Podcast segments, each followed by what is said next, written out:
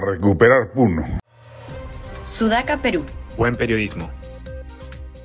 Si acaso la solución fuese entrar a sangre y fuego con muertos por doquier en el haber, habría quienes podrían considerar ello un costo colateral del proceso de reconquista de Puno y de su reintegración al mapa ciudadano peruano. Pero ni siquiera ello ocurriría. Una política represiva a lo bestia solo exacerbaría aún más los ánimos levantiscos de una población que se siente vilmente engañada, burlada, postergada y que ya no tiene nada más que perder en esta lucha que ha planteado en contra del Estado central y del gobierno nacionales. Son varios los pasos que hay que dar. El primero es tener paciencia.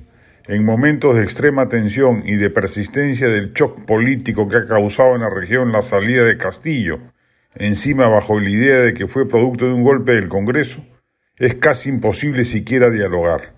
Hay que esperar que poco a poco la situación retome su cauce, que la ciudadanía puneña, abrumada por los hechos, se percate con claridad de que Castillo fue un gobernante no solo golpista, sino corrupto y taimado, y así baje su beligerancia.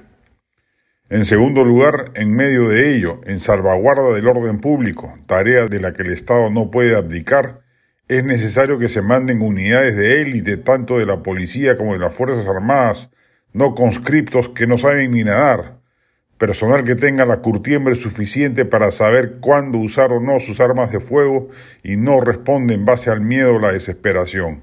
En tercer lugar, se va a necesitar voceros calificados para establecer algún puente de diálogo cuando finalmente éste pueda producirse. Y de preferencia habrá que buscar personajes con influencia en Puno que a su vez sean puneños. Los hay en diversos ámbitos de acción y deben ser ellos los que lleven la voz cantante en representación de un ejecutivo que en estos momentos carece de intermediarios calificados para la tarea. En cuarto lugar, diseñar una suerte de plan Marshall para la región, una de las que peores indicadores de calidad de vida tiene en el país y que vaya más allá de los anuncios ya efectuados y que son bastante acotados.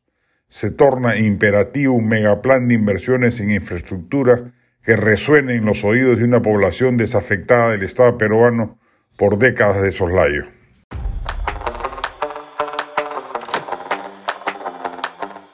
Este podcast llegó gracias a AFE, operador logístico líder en el mercado peruano que brinda servicios de almacenaje, transporte de carga, courier y cómics. Los puedes ubicar en www.afe.pe.